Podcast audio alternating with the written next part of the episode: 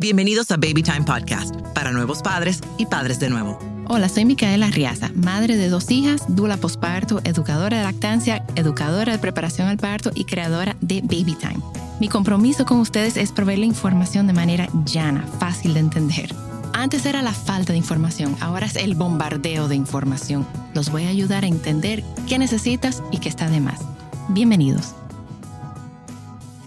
Bienvenidos a otro episodio de Baby Time yo soy tu host, Micaela, y hoy me acompaña Mariel Zimmerman. Ella es egresada de la carrera de psicología del Instituto Tecnológico de Santo Domingo, de INTEC. Tiene un máster en psicología clínica de la salud, posee estudios de posgrado en psico-oncología, estudios en especialización de psicología clínica aplicada, terapia familiar sistémica, psicometría y experto en psicología y psicopatología de la nutrición. Posee una consulta privada y practica docencia universitaria y posiblemente sea mi profesora. pues yo estoy estudiando psicología, señores. Estoy muy feliz. Psicología, esperemos que perinatal. Mariel, gracias por venir. A ti por la invitación. Gracias. Para, para mí la psicología siempre me ha fascinado y la psicología perinatal aún más. Cuando yo supe que eso, de su existencia, en el 2008, 2007 en un congreso, empezaron a hablar de, hubo una psicóloga perinatal que empezó a hablar y yo, ¡Ah! eso es lo que yo quiero hacer. Yo me volví loca cuando la vi. Algún día yo quiero ser como ella. Y hasta recientemente no había en el país. O sea, esto es algo relativamente nuevo. Sí, eh, la Asociación Dominicana de Psicología Perinatal se encargó de, de crearla aquí en el país y de formar a los expertos. Cuando yo la vi, al igual que tú, yo vi la, publicidad y llamé corriendo y fui de las primeras, de la, primera promoción que, que, se formó y la verdad es que igual que tú, fascinada. ¿Cuál es la diferencia entre psicología y psicología perinatal? Mira, la psicología perinatal es una rama de la psicología. Eh, primero tenemos la psicología como ciencia y luego de la psicología como ciencia salen muchas áreas. Eh, por ejemplo, como las que viste ahí, psiconcología es un área, psicología de la salud es otra área. La psicología perinatal sale de la psicología para entonces, de manera específica, buscar estudiar todos los cambios que se dan en el embarazo, en la concepción, en el posparto y también incluye esa primera crianza, tanto en la madre como el padre y la familia. O sea que alguien, un psicólogo no necesariamente puede o tienen las herramientas para abordar psicología perinatal. Un psicólogo general puede conocer de la psicología perinatal porque el psicólogo general sí se forma en desarrollo y sí se forma en los cambios del ser humano. Ahora bien, para el tema de los cambios en el embarazo, en el posparto, sí es bueno tener esas herramientas específicas porque es una, es una etapa de la vida que conlleva unos cambios muy fuertes. Entonces, para el manejo de esa madre, de ese padre y de esa familia, sí es bueno estar formado de manera especializada en psicología perinatal. puntual, puntual en eso. Eh, vamos como a sacarte ese espacio solo a eso para no asumir que yo sé porque lo vi en un punto. Ok. Sí, porque a mí me están dando clases ahora de desarrollo humano y de cosas y lo están abordando y yo, ok, está interesante, pero no, o sea, no, digo, estoy empezando. pero no siento que entra tan profundo como, como podría. Claro, porque uno ve desarrollo 1, desarrollo 2, uno ve sexualidad humana, uno ve biología, uno ve terapia de pareja. Claro que en la carrera uno ve pinceladas. Pero ya hacerte el paquete completo de todo lo que tú vas a esperar desde que la pareja decide que va a tener un bebé hasta que ya ese bebé tiene uno o dos años, pero también abarcando el tema de la pérdida, porque la psicología perinatal y gestacional también habla de la pérdida, ya eso la carrera no te lo da. Wow. estoy feliz de estudiando eso. Oye, ¿cuáles son las principales preocupaciones emocionales y psicológicas que, la, que las mujeres embarazadas suelen experimentar durante el embarazo? Y los papás. Porque a los pobres los papás los dejamos botados, los pobres. Sí, tú sabes que eso, eh, te voy a decir algo antes de responderte esa pregunta. Muchas personas acuden a consulta buscando una, una sesión Y al final yo les digo, mira, tú entras dentro de lo que es la psicología perinatal, vamos a ponerte como una paciente perinatal. Y me dicen, ¿qué es eso? Y bueno, porque todas estas interrogantes que tú tienes eh, existen y, y, hay una formación de psicología perinatal. Incluso antes de llegar, antes de estar embarazada. Sí, y no saben que es una psicóloga perinatal que están buscando. Llegan con esa duda. Okay. Porque estas dudas comienzan no solamente cuando se da el embarazo, comienzan desde que la mujer y el hombre deciden vamos a tener un hijo. Y es, vamos a ser capaces, eh, ¿qué va a pasar? Y ni siquiera por el tema económico. El tema económico lo suelen dejar a veces hasta de último. Em, ¿Me voy a convertir en mi madre o me voy a convertir en mi padre? Eh, a mí me hicieron tal cosa, ¿cómo yo le evito esto a mi hijo? Eh, ¿qué va a pasar con la pareja? ¿Va a cambiar la pareja? ¿Qué va a pasar con nosotros? ¿Qué, qué hago con mi suegra? ¿Qué hago con mi suegro? ¿Qué hago con...? Es que son muchos temas, son... Es mucho. Que si lo voy a hacer bien, voy a ser buena madre, mi hijo me va a querer, eh, voy a poder eh, mantenerlo vivo. Ese, ese, temor es muy fuerte. pero la gente que te están llegando antes de estar embarazado son brillantes. Porque yo todo eso lo pensé pero para mí sola. Últimamente, eh, mira, después de la pandemia, nosotros vimos como un boom en, salud mental, porque entendimos, eh, entendimos que era muy necesaria esa ayuda. Y eh, muchos de los problemas que salieron en la pandemia estaban relacionados con la familia o con la pareja. Claro, porque es que estábamos trancados. Trancados 24/7 con nuestra familia. tuvimos que de manera forzada conocer a esas personas con las que vivíamos. Entonces, eh, con luego ya de la vuelta a la normalidad, las madres y los padres que ya entraron en contacto con lo que es una herida de la infancia, con lo que es un trauma, porque antes uno se levantaba, vivía y era feliz. Ahora uno como que conoce mucho. Ahora esas dudas de la maternidad y la paternidad están enfocadas ahí. Yo no quiero ocasionarle a mi hijo el dolor que yo viví, pero que antes no se sabía que era un dolor. Antes se entendía que era una crianza. Claro. Yo, o sea, pensando cuando yo quedé embarazada, que fue un embarazo buscado. O sea, eso fue, vamos arriba hoy. Y ahí mismo quedé. Yo no pensé que iba a quedar tan rápido. O sea, fue un, para, eso, eso para mí fue un shock. Pero en mi familia somos cuatro hermanas. Pero de las cuatro hermanas, yo soy más cercana a mi padre que a mi madre. Entonces, yo quería tener un varón. Pues decía, yo no quiero replicar la, relación como distante que tengo mi madre, por las razones que sean, porque todavía no, no he llegado a, saber cuáles son todas las razones. Pero cuando me dijeron que yo iba a tener una hembra, a mí me dio una, o sea, fue, fue, me sacudió. Claro, y la hembra suele, la primera hembra, las hembras suelen ser muy eh, parecidas a esa madre. No, no, que somos igualitas. Entonces, Igualitas. todo lo no resuelto con mi mamá sale en mi hija. yo le digo a los hijos espejos. Totalmente. Porque vienen a proyectar esa imagen que yo no había querido ver, pero que ya no hay forma. Entonces mi esposo me decía, tranquila, que tú no eres tu mamá, tú eres tú. Y tú vas a tener quizás otro tipo de relación. Y sí tenemos otro tipo de relación, pero igual yo veo como cosas que yo digo, Ok, vamos a ver cómo, cómo se maneja esto. hay muchas parejas que van buscando eso. Qué bueno, qué bueno que lo busquen desde antes de quedar embarazados y estando embarazados. Ya en el embarazo, con el tema papá, ¿qué veo mucho y qué trabajamos mucho? ¿Cuál es el rol de papá en el embarazo? Porque ¿qué pasa con mamá? Mamá inmediatamente es aprobada positivo, es porque esa prueba está detectando una hormona. Ya ese cerebro empezó a transformarse en el cerebro de una madre tenga instinto materno, tenga conexión, tenga deseo, eso es otra cosa. Ese cerebro y ese cuerpo ya se están preparando para gestar ese bebé. Pero papá no. Papá no tiene hormona. No, él está como que, ok. Y él le han dicho, la paternidad en el embarazo es cultural, es social, es un aprendizaje. Le han dicho que eso se quiere mucho y que va a ser lo más grande que va a recibir. Entonces él se mueve con ese discurso aprendido. Pero la verdad, la verdad, la verdad es que poco siente. Ok. O sea, que lo que siente, después, después tú me vas a contar a mí cómo tú te sentiste. Luke, Luke, el producto. Claro, ese aumento disminuye en la medida que ese bebé fue buscado y deseado. Si fue buscado y deseado, está esa emoción. Claro, es que llegó. Llegó. Si no fue buscado, es un aprendizaje. Okay. Papá aprende a querer a los hijos, como mamá también aprende a querer a los hijos. Y eso lo hemos visto en el, en el posparto. Esa culpa de mamá de lo que me dijeron que yo debía sentir, no lo siento.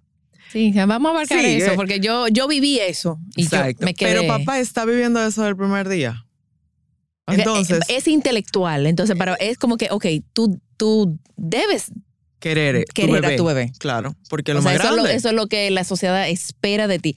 Y si no lo siente, culpa, eh, problemas de pareja, porque entonces la mujer está en esa emoción y el bebé y, y ven y siéntelo y la ropita y la habitación y el hombre está como que, ah, ok. Y sigue su vida. Entonces, ¿qué pasa mucho en la pareja? Empiezan esos roces de la mujer tiene un malestar, tiene una barriga, tiene ya unas limitaciones propias de su estado, el hombre no. Entonces, en el hombre, ¿qué empieza a gestarse? Preocupación económica. Porque el hombre ahí viene a su esencia biológica y evolutiva de ser ese proveedor protector. Yo tengo que cuidar esta mujer. Porque el hombre no está enfocado en el bebé, el hombre no siente el bebé, el hombre está enfocado en su mujer. Porque el hombre, para convertirse en padre, tiene que conocer a su hijo. Mientras tanto es esposo, es proveedor, es protector y empieza económicamente y se va a poder. Y esto va a dar. ¿Y qué va a pasar si pasa algo? ¿Y qué te busco? ¿Y qué hago esto? Entonces, esa preocupación, Micaela, no aleja, eh, no acerca, perdón, al esposo o a la esposa. Lo aleja. entonces las madres que pueden hacer, o sea, se sienten solas porque él no me quiere, él no está preocupado, él no me habla y el hombre está en una esquina eh, rompiéndose la cabeza. rompiéndose la cabeza. Pero rompiéndose la cabeza también porque como que no lo siente. ¿Qué hacemos ahí? Si ahí lo que nosotros tenemos que trabajar con papá es desde dónde papá está siendo papá. ¿Qué rol aprendido de papá él tiene? Permitirle a papá ese espacio de ponerle nombre a lo que está sintiendo. Es preocupación, es que no me siento tan conectado como pensé, es que no sé cómo ayudar a mi esposa, es que no sé cómo lidiar con los cambios emocionales hormonales de mi pareja, trabajar mucho, afinar esa comunicación. Sí, porque nosotras, o sea, nos volvemos locas. Yo no, yo, yo, yo antes me daba, eh, yo era muy orgullosa de que yo no lloraba. Esa progesterona cuando se Y dispara. mira, yo me acuerdo un día, yo entré a la casa de mi papá y estaban dando, yo estaba, yo tenía semanas de embarazo y estaban pasando un anuncio de, de ron viejo, del chivo chivo de la loma, no sé qué. cosa que yo, cuando yo llegué a este país, yo veía ese anuncio y yo entro a la casa de mi papá y oigo ese, esa música y yo empiezo a llorar y a llorar. Y me esposo, ¿y qué fue? Y yo ya no sé. Y él, pero tú te estás volviendo loca. O sea, era Sí. una cosa que yo no podía. Entonces la mujer no, No- no sabe lo y el hombre tampoco. Exacto. Estábamos los dos. no, mira, si habían dos personas, y yo siempre se lo digo a, la- a las personas cuando doy charla, si habían dos personas ignorantes acerca del embarazo, el parto, el posparto, éramos yo y mi esposo. Totalmente ignorantes. O sea, ay, vamos a buscar un bebé. Y ya, o sea, ya. Y ahora. Sabemos cómo biológicamente llega. Y, ahí- de ahí. y luego del positivo que va. Pero mira, Mira. qué pasa, eso no es tan malo, porque significa que te llevaste de tu instinto. Yo te voy, yo te voy a terminar sin pie. hoy no, no, no, no conmigo. importa. Eh, tú te dejas llevar del instinto. Pero ¿qué pasa cuando yo tengo una mamá y un papá que están saturados de información? Tú ves, ese es el otro. El, otro libro lado. dijo, Ajá. No, y ahora con internet y redes y todo. eh, si en internet el internet dijo, TikTok dice. Entonces, espérense, ¿dónde está el instinto? No le estamos dando espacio al instinto.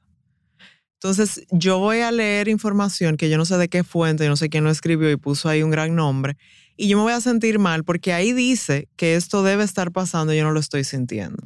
Entonces, en terapia, desde la psicología perinatal, nosotros buscamos dar herramientas a la pareja desde la realidad de la pareja. ¿Quién es usted? ¿De dónde usted viene? ¿Cuál es ese rol aprendido? ¿Hay algo que sanar desde mamá y papá? Porque nosotros estamos en una generación que le está pidiendo al hombre mucha apertura, mucha conexión emocional, Que sea vulnerable. que esté sea- muy involucrado. Pero ¿quién crió ese hombre? ¿Cuál generación crió ese hombre? No esa. Exacto. No esa Entonces, el hombre para convertirse en ese esposo y en ese padre que su esposo y la sociedad le está pidiendo, tiene que traicionar a su figura paterna. y tiene que traicionar su apellido, porque todos los hombres de la misma familia hacen esto. Ah, pero yo no voy a hacer contrario. Yo voy a cambiar pamper, yo voy a sobar barriga, yo voy a ir a las consultas del ginecólogo, yo voy a ir a las consultas eh, de lactancia, las prenatales. Ya tú sabes que ese hombre se queda excluido de su sistema familiar. Socialmente va a quedar muy bien parado. Entonces nosotros trabajamos eso. Nosotros trabajamos el qué te funcionó de tu sistema familiar para replicarlo y que tú entiendes que debes de sanar para replicarlo en tu nueva familia, en elegida y formada por ti. ¿Y a estas visitas van la pareja o van individual? O sea, ¿es tipo perdón, terapia familiar o es...? Mira, a veces va la mujer sola y entonces a ella le explico eh, que sería una sesión de terapia perinatal y le explico el por qué. A veces llega terapia de pareja porque ya hay un conflicto en la pareja. Entonces ellos entienden que es que no se están llevando bien, que de repente empezamos a discutir porque yo pienso una cosa, mi pareja piensa otra, de repente esa es una palabrita muy usada en terapia, yo intento desmontarla, está insoportable. Uf, sí. sí. Está intensa. Y yo, define intensa. Ay, que no me quiere hablar del bebé. Bueno, que el cerebro de mamá es bebé. Pero, que solamente quiere hablar del bebé. solo quiere hablar del bebé. Sí. que desde que la mujer dice voy a ser madre y cuando se embaraza ahí, es que el, cerebro es bebé. Y eso el cerebro lo hace para preservar la especie. Si, si el cerebro de mamá no es bebé, el bebé no llega. Entonces, ¿cómo? Entonces, claro, antes era pareja, porque el cerebro, o sea, la mamá estaba pendiente de su pareja, de repente se embaraza, todo es bebé, bebé, bebé, bebé, bebé. ¿Y pareja dónde? Pareja no existe. Ay, Dios mío, los pobres. Pareja no existe, entonces ahí trabajamos. Porque, ¿qué pasa? Mira, cuando una mujer se convierte en madre, esa mujer, eh, todo ese, ese boom de ese primer año es porque a la palabra mujer le está saliendo una colita, está pujando una colita y al lado se le pone mujer madre. Entonces, ya vamos a decir que tú tuviste ese primer hijo a los 30 años. Tú tienes 30 años construyendo esa palabra mujer. Entonces, cuando pujas esa colita y empieza la palabra madre, esa palabra pesa mucho. Tú tienes que definir esa palabra madre. No hay espacio para definir más nada. O sea, ahí no cabe esposa. Ahí no cabe, nada. Pero papá está en lo mismo. Papá está definiendo hombre-padre. Bien. Ya, lo logramos. Pero ahora tú tienes que definir el esposa con hijos. Y yo a veces les digo a las parejas, imagínate que ustedes no existen, tú eres soltero. Y tú un día saliste a la calle y conociste una chica o un chico que te gustó. Y en ese conocer descubres que esa mujer o ese hombre tiene un hijo. Pero te gustó, a ti no te importa el hijo. ¿Cómo tú te vas a adaptar a salir con una persona que tiene un hijo? Bueno, hay que esperar que tenga tiempo, hay que esperar que se lo deje al papá o a la mamá. Ah, pues lo mismo. Tú ahora tienes una pareja que tiene un hijo. Tú tienes que esperar que haya tiempo. Cuando empiezan a verlo de esa manera, entonces se trabaja en el otro miembro de la pareja. Esto y es, para que se diera mujer madre, tuvo que haber una mujer esposa. Y ese mujer o ese hombre esposo no se puede descuidar. Porque ¿quién alimenta ese padre y esa madre? El esposo, la pareja. El primer año es exclusivo de los bebés. En ese posparto, el cerebro de la madre no tiene espacio para más nada, ni para trabajo, ni para amigos, ni para ella misma. Intentamos meter un poquito, redefinir cómo la pareja se va a conectar, porque antes del hijo era tiempo de calidad viajes, cenas románticas, ok. Fines de semana. Fines de semana. Y no tenemos el tiempo para eso. ¿Qué hacemos? ¿De qué manera esta nueva realidad permite que la pareja se conecte? ¿Cómo papá ayuda a mamá en ese posparto? Porque entonces llega el bebé. El primer hijo es la primera gran crisis del matrimonio. Sí. Sí. Pero ¿qué pasa con, por ejemplo, y también en, nuestras, eh, en nuestra cultura latinoamericana? Que la mujer pare y no pare sola, pare con su tribu, sus amigas, la hermana, la mamá. ¿Y dónde queda papá? La abuela es quien baña al padre. La abuela es quien cuida a la madre. ¿Y dónde está papá? Trabajando. ¿Por qué? O sea, papá, yo me imagino que papá se vuelca en su trabajo y como que ni quiere llegar a la casa, Claro, no quiere estar. le quitaron a su esposa y entonces tiene un hijo que le dicen que tiene que querer mucho, pero no lo dejan ver, no lo dejan tocar. Y entonces tiene la suegra ahí. Y tiene la suegra y tiene la familia entera. La casa siempre está llena y qué bueno que está lleno porque están ayudando a mamá, pero sacan a papá. Hacen un nido donde papá no entra. Entonces, no lo toque. Mira, tú no lo sabes tocar, tú eres primerizo, pero mamá también es primeriza. Están aprendiendo los dos. Mamá no tiene ese instinto. El instinto materno sale con la oxitocina y con el roce también con, con el bebé. Papá tiene que Y oler con a la su bebé. de ir tocando y, y- exacto. Papá tiene que oler a su bebé, tiene que hacer el piel con piel con su bebé, porque es la única forma que la oxitocina se libera. Entonces, papá no se siente útil en ese sistema familiar, se va para el trabajo, se va para donde sus amigos, se va para un entorno donde él sienta su utilidad como ser humano. Luego, obviamente, vienen las crisis matrimoniales de que es que él no se involucra, pero eso nos acordamos al- a los ocho meses, al año. Ay, pero yo tenía un esposo, ¿dónde está? Como, como Dula, yo siempre trato de involucrar a papá. Eh, tú mencionaste la oxitocina, para los que no saben, oxitocina es la hormona del amor. El amor, el enamoramiento. Ay, sí. Entonces, Entonces- qué marea. Y es contagioso. Sí. O sea, si estamos en una, eh, eh, si, si yo estoy liberando oxitocina y tú te acercas a mí, pues tú también vas a empezar, o sea que... se pega. eso uno de manera natural, cuando tiene un bebé cerca, lo va a oler a la cabeza. Sí, porque eso... Porque el bebé por ahí bota la oxitocina. Señora, no hay un mejor olor. Aunque el bebé no sea tuyo. Tuvo un bebé y Ah, no, olerlo. es que huelen a nuevo. Sí. Esa es la oxitocina. Huelen a amor. Ay, eso es- de- Aprovechen los bebés y huélanlo porque después no huelen así. Mire, y cuando se le acabe el olorcito aquí, aquí, Sí. donde hay pliegues. Y sí, pero, y después- pero después le da grajo. y grajo y cicote y huelen al... Pero por eso es que me encantan los bebés. Pero mira, yo me acuerdo, con- como Dula, cuando el papá, porque entonces el papá tiene como miedo de tocar al bebé, pero mamá también. Claro. Entonces yo le digo, cuando lo visito en la clínica, ahí yo agarro, papá, ¿ya tú lo cargaste? No. Vamos a hacer piel con piel. Y él así, y, y la Duro. abuela empieza de una vez, agarra el gatillo, cállese. Espera.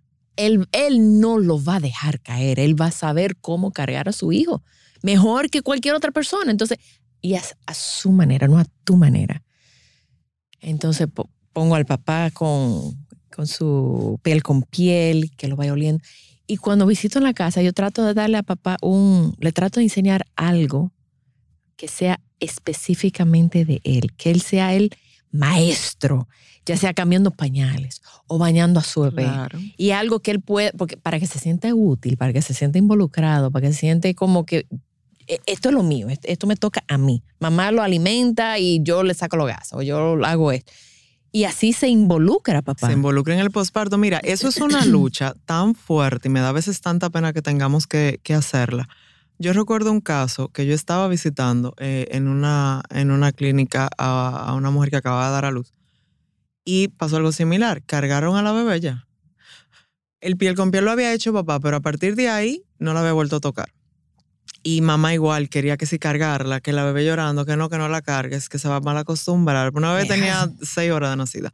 Eh, y estaba todo el mundo como que opinando mucho y mamá me miraba y yo, tranquila. Y yo vengo a sacar a mi muchacha de toda esa cosa con Manta lana, que ya y- tenía sí. una alergia que le estaba subiendo, a entregarse a la mamá y papá. Y viene el médico, la abuela, que también es médico opinar. Y yo estoy tratando de una forma muy asertiva y desde el amor poner orden. Pero ya yo no me aguanté, porque yo veía a la bebé cada vez más eh, llorando. Y la mamá, la mamá quería a su bebé. 40 semanas en el vientre y de repente no la puedo tocar. Y yo le dije, miren, con mucho respeto. Yo le pregunté que con qué li- hilo le hicieron la sutura a la paciente. Me miran como, no, no, ¿verdad que no? Ni le he preguntado qué antibióticos le están poniendo o qué anestesia le pusieron, ¿verdad? Pues no se metan a mi trabajo. De desarrollo neuro, eh, de neurodesarrollo sé yo. Ustedes saben de punto, yo sé de neurodesarrollo. Más nunca volvieron a hablar. Uf, me gusta eso. Piel con piel. Claro. Y con papá. Cuando mamá no puede hacer el piel con piel, papá, vamos. Vamos. La bebé tiene que estar con papá y con mamá. Y tú necesitas ese piel con piel con tu bebé para que cuando llegues a la casa identifiques a la bebé como tuya. Porque ¿por qué mamá se levanta a cuidar a su bebé a pesar del cansancio? Por la oxitocina. ¿Por qué papá no se levanta y por qué papá no escucha al bebé? Porque no tiene la oxitocina, no está conectado con su bebé. La conexión con el bebé no es amor de que, ay, es mi hijo, no, es oxitocina. Eso es un proceso puramente cerebral y cognitivo. Entonces yo necesito integrar a papá. ¿Qué hace papá en el posparto cuando no puede cuidar al bebé porque mamá está lactando, porque el bebé se la pasa durmiendo? Cuidar a la madre. Añoñar a la madre, buscarle, comida. buscarle agua, en qué te ayudo, ayudar en las tareas del hogar. ¿Qué pasa si hay otros hijos? Cuidarlos a ellos. Cuidar a los hijos, para que mamá solamente se encargue o de cuidar al bebé o de descansar o también estar con sus otros hijos o hacer lo que quiera. Entonces, cuando yo uno esa pareja y yo me encargo de que la pareja, a pesar de ser padres en este caos de la nueva maternidad y paternidad, recuerden que siguen siendo equipo. Entonces, ahí yo tengo un hombre conectado con los hijos desde el nacimiento, no a los dos años, cuando nos acordamos. Mira, el niño necesita un padre a los dos años. Pues es como que tú le pongas un muchachito extraño tú no vinculas. Tú, tú ves a un muchachito que no es familia tuya y tú te lo vas a encontrar lindo y le vas a hacer gracia que dos minutos, ya va. Eso mismo pasa con los hombres. Entonces sí nosotros tenemos que trabajar esa nueva paternidad, donde desde el primer día el hombre está involucrado, desde el primer día en la primera consulta del ginecólogo hasta ya, para siempre. ¿Y qué pasa cuando la madre no siente? y yo tengo mis teorías. ¿Qué pasa cuando la madre no siente ese eh, amor desbordado de mamá leona porque parió? Y, o sea, ¿en qué momento? Eh, eh, al parir, o sea, al ver su bebé. Tengo mis teorías que tiene que ver mucho porque cuando porque si hay una cesárea programada no tiene el, baño de hormonas, que me imagino que influye porque tiene que influir. Pero ¿qué pasa con esa madre? ¿Qué pasa cuando mamá no siente esa ola de amor cuando ve a su bebé? No pasa nada. No pasa nada. Porque esa ola no le llega a todo el mundo. Y porque la mitad de esa ola es espuma. La mitad de esa ola es aprendizaje social. Te han dicho que es lo más grande que te va a pasar. Y como te han dicho que es lo más grande que te va a pasar y que vas a sentir el amor más grande que has sentido en tu vida, tú te vas a montar en ese tren. Y tú lo estás esperando. Sí. O sea, a mí, porque a mí me pasó eso, yo me quedé esperando y yo... Y sufres cuando no llegó, porque lo idealizaste. Yo, ¿y entonces? Exacto. Entonces, ciertamente en el parto vaginal, eh, como dura, se desencadena de manera natural y dura más tiempo, la oxitocina sale. Y la mujer sí siente ese amor y ese placer, pues la hormona, la oxitocina también provoca placer cuando ve a su bebé pero también se, se, el, el, el fuerte viene eh, luego de, en el posparto inmediato, luego de las primeras 48 horas, a partir de las 48 horas, dos, tres días, es que de verdad viene cuando baja la leche materna. Bajó la leche materna, esa oxitocina está mil. Ahí es que viene. En la cesárea se toma un poco más de tiempo, al igual que la lactancia. Hay que estimularla. El pezón estimula oxitocina. Entonces, hay que esperar que llegue. Entonces, ¿qué hacemos con esa madre? Validarle que no, no hay nada malo contigo y no nada malo con tu maternidad y no hay nada malo con tu definición de madre. Es que te están entregando un pegotito que tú sabes que salió de ti, tú lo viste, lo sentiste, es tuyo, pero tú no lo conoces. Tiene muchas semanas dándote patadas y no dejándote dormir, pero tú no lo, tú no lo habías visto. Entonces hay que conocerlo. Encima de esto, Micaela, es una mujer que ya sea cesárea o parto vaginal, es, tiene un cuerpo cortado y duele. Tiene unos senos que no le pertenecen, porque vaya o no vaya a lactar, son unos senos que se transforman. Mm. Tiene dolor, tiene incomodidad, tiene 40 semanas de una transformación en su cuerpo. Su casa no es de ella. Todo el mundo va a ver al bebé. ¿Quién va y ve a mamá? Ha perdido a su pareja, porque la pareja también está como en esa nube es demasiado. Es demasiado. Un bebé que se comunica llorando. Y que cuando sales de la clínica, todo, en la clínica todo está bien, todo perfecto. Pero cuando tú estás saliendo de la clínica, que el pegotico se va contigo, eh, eh, bye.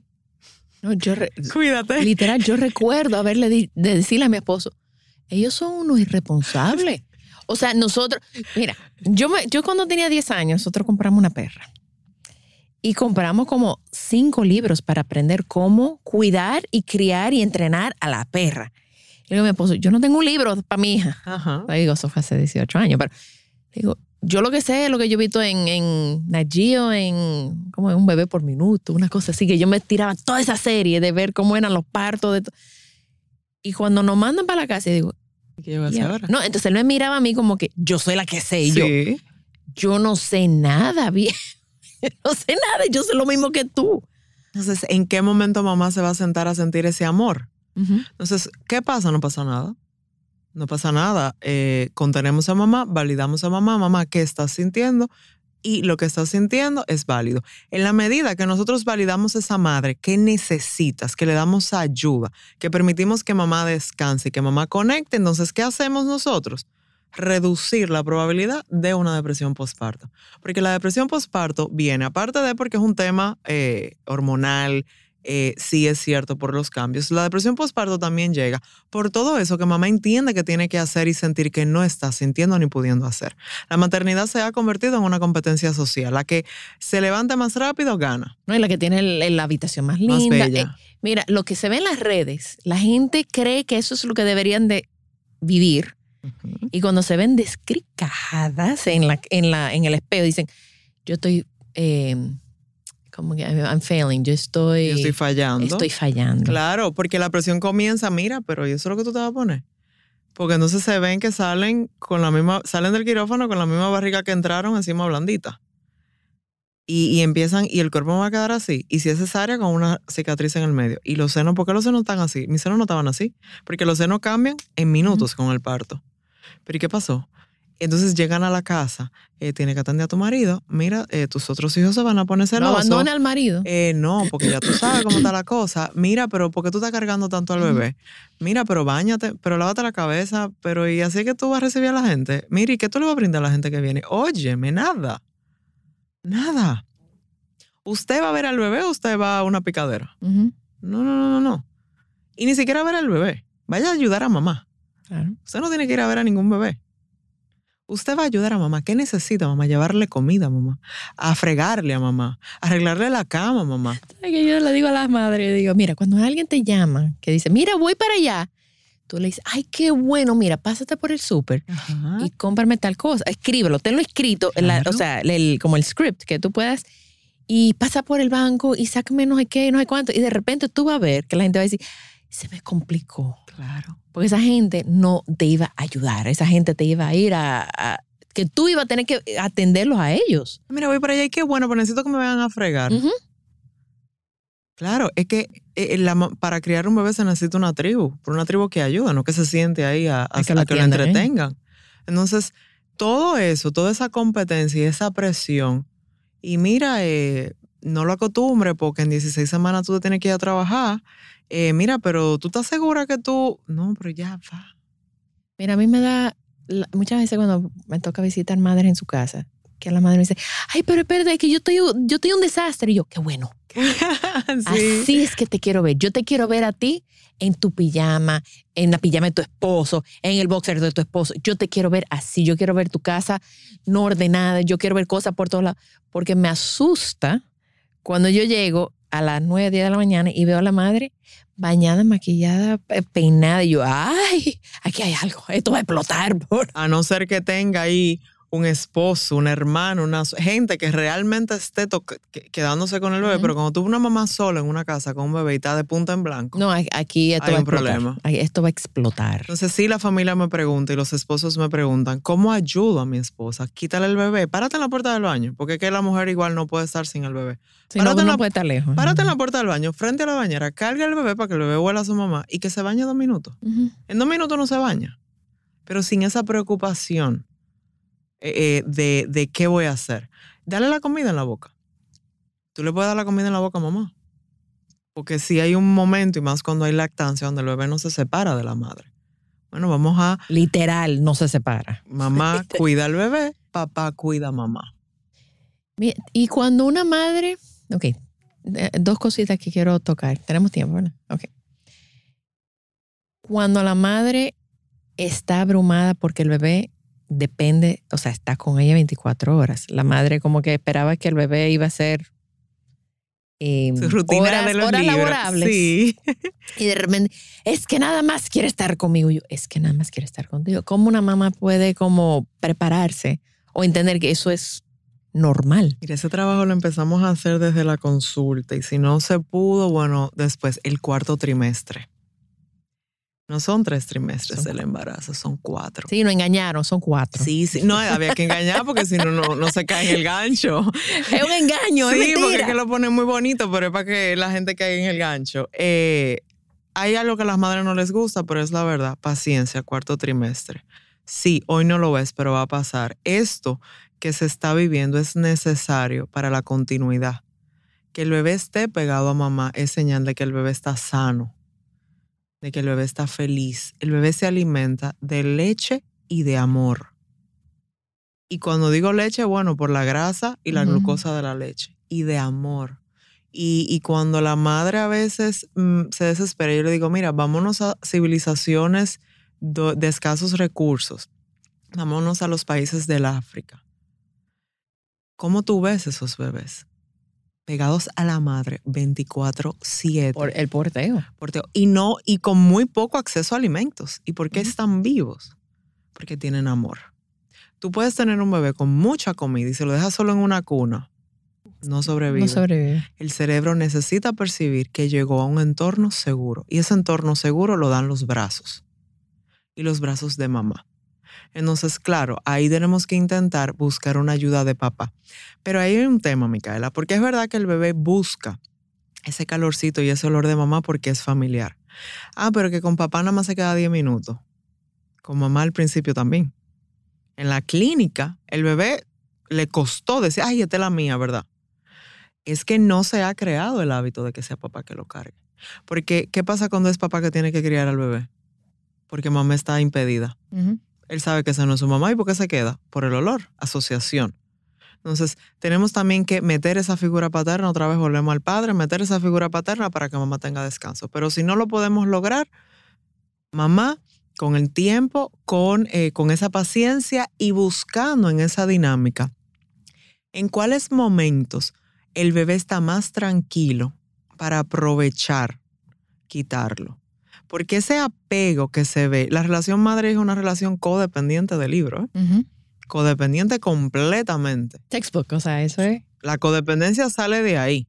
Entonces, ¿en qué momento el bebé está más receptivo para ser retirado de mamá? Para entonces darle el chance a mamá. ¿Para qué querías el tiempo? Para bañarte, para descansar. Sí, los brazos duelen y se cansan, pero eso es lo que necesita tu bebé para sobrevivir. Para el tema de la lactancia, para el tema del vínculo, por ahí viene otro subidón de oxitocina, porque la oxitocina se gasta. La oxitocina se gasta y mucho más si hay estrés. La oxitocina y el cortisol pelean entre ellos, Ujú. que el cortisol entonces es la hormona del estrés. Pelean entre ellos. Sí, corta la, la Se oxitocina. corta. Entonces baja la producción materna, sube la irritabilidad. Entonces, el bebé, que es infinitamente inteligente porque se vale de su instinto, percibe ese cambio en mamá. El bebé percibe que eh, esta cuidadora le está bajando la hormona del amor y le estoy sintiendo irritada. Y ahí viene la primera sonrisa. Ahí viene que ya no lloro tanto, pero siempre pegada a mamá, porque el bebé sabe que necesita ese apego para crear el vínculo. Si, nos, si, si la madre se permitiera no razonar tanto y dejar que su cerebro emocional tome control, la maternidad pesará menos, porque el bebé lo hace. El bebé es puro instinto y el bebé sabe perfectamente sobrevivir. Mamá y papá son los que se tienen que permitir escuchar menos al mundo y escucharse más a ellos. ¿Qué yo quiero de mi bebé? No, no lo quiero cargar ahora mismo, tómalo, pues llévatelo. No, no, yo quiero mi bebé en mi pecho. Porque el cansancio de mamá muchas veces viene dado de la presión que tiene de no hacer eso. Y eso influye mucho. Entonces, son tres meses. Manel, ¿y la cómo una madre identifica o cómo su pareja identifica si la madre está teniendo algún trastorno posparto? Mira, al principio eh, tenemos el, por, el posparto inmediato, el temprano, que eh, 48 horas, eh, una semana, seis semanas. La primera semana es normal tener el baby blue, que es un, un- un tipo La de melancolía. La, Es una melancolía, es una nostalgia. se extraña la barriga, aunque el embarazo haya sido lleno de malestar, porque se extraña tener el bebé dentro, sentirlo, cuidarlo. Porque era más fácil. Era más fácil. Estaba ahí contigo el día Era más entero. fácil. Y si no se movía, una patadita, un chocolate y ya. Pero luego es como, wow, este cambio. Entonces es normal eh, esas emociones y también porque el cerebro entonces se está adaptando el- y el sistema endocrino hormonalmente se está adaptando, se está regulando. Ahora, O sea, toda esa fluctuación, Sí. eso es. eso es normal. Y por la falta de sueño, no me puedo bañar, el estoy dolor. incómodo, el Sí, dolor, tengo un bebé pegado, la lactancia es muy maravillosa, pero un bebé pegado, aunque no sea doloroso, un bebé que está el día entero pegado a un. Eh, todo eso, Ujú. Esa es, es normal sentir tristeza, impotencia, frustración, alegría, todo al mismo tiempo. No, no se están volviendo locas, es todo al mismo tiempo. Ahora bien, em, cuando esos cambios de humor ya imposibilitan la conexión mamá-bebé, hay un rechazo claro, expresado y manifiesto hacia el bebé y hacia sus cuidados. Hay un rechazo hacia el cuidarse a sí misma. O sea, pero eso, el rechazo sería No como, quiero. cárgalo tú. No lo quiero. Cada vez que viene un... Y ella diría, no lo quiero, o ella dirá, Lo cógelo. Es, es que, es que es automático. Es esto. Ok. No, no lo quiero. Ay, ya. Es como cuando tú le das el bebé a- al esposo o, o- o a un familiar que nunca ha cargado un bebé que te dice, ay, no, ese temor, mamá lo expresa. Ay, no, no, no, no, no quiero. Em, ese sobredormir, mamá no puede parar de dormir. Vamos a bañarte, no, no me quiero bañar, porque la que no tiene depresión postparto se quiere, pero no puede y lo dice, yo me quiero bañar, pero no tengo tiempo. La que está en una depresión postparto no se quiere bañar. Hay un cambio en, en la alimentación, em, rechazo al bebé, rechazo a la pareja, rechazo a las visitas. Hay mucha irritabilidad, mucha irritabilidad. Hay un llanto que no es ese llanto que el- del que te dio cuando tú oíste la canción. Es un llanto descontrolado y persistente. Entonces ya esos son señales de alarma. Pero también la ansiedad postparto, porque hablamos mucho de depresión postparto. La, la ansiedad postparto son, comienza mamá a tener una serie de pensamientos catastróficos que no son los propios de lo voy a lograr. Ay, Dios mío, y si este muchacho se para de respirar, ¿estará respirando? ¿Estará lleno? ¿Yo estoy dando leche? No, no, no, van más allá. Son pensamientos de muerte, se van a morir. eh, y, y tú lo ves que empiezan a hacer ataques de pánico. Si, si esos síntomas que al principio tú podías manejar, tú ves que están total y completamente desbordados, es señal de alarma. Y es muy importante que la pareja sepa que la depresión postparto no se pasa con el piensa positivo. Eso, Ay, pero tú estar feliz, tú tienes tu hijo, tú Eh, tienes no, todo, tú lo- tienes tu pareja. eso le empeora. Yo te dije, cuando tú me preguntaste qué hacer con el bebé que no se despega, bueno, paciencia, tiempo. La depresión postparto, ni paciencia ni tiempo. Ah, que eso va a pasar. No. Una depresión postparto que no es tratada es una depresión postparto que lo que se puede volver es latente y funcional. Y yo aprendo a moverme en un mundo estando deprimida. Y como yo no recuerdo quién yo era antes de ser madre, pues yo no me voy a dar cuenta que yo estoy deprimida. Y con cada nacimiento de un nuevo hijo, incremento su eh, sintomatología y puedo terminar en una psicosis postparto. Entonces, no hay nada malo con una mujer que tenga depresión postparto. Eso no es señal de absolutamente nada de su persona, porque la mujer también lo ve como que yo soy un problema. No salte Yo del tengo que problema. estar fuerte. No, no, tú no tienes que ser fuerte. Tú tienes una depresión postparto producto desde el día que empezaste a buscar bebé, porque contamos el parto, desde el día que empezaste a buscar bebé. 40 semanas, 36 semanas más todo lo que has vivido. Es válido. Y los cambios y el no saber. Tú estás, tú estás intentando mantener un ser vivo y, y él no coopera. Entonces, sí, esa parte se tiene que trabajar en terapia. ¿Y estrés postraumático? Sí, el estrés postraumático es muy común en embarazos eh, que supusieron un trauma, embarazos eh, de alto riesgo, eh, visitas al médico de alto riesgo, partos traumáticos, historias de parto, donde ya sea que yo tenía mi plan de parto estructurado y no fue respetado, o yo tenía mi plan de parto y por alguna razón médica no se pudo llevar a cabo.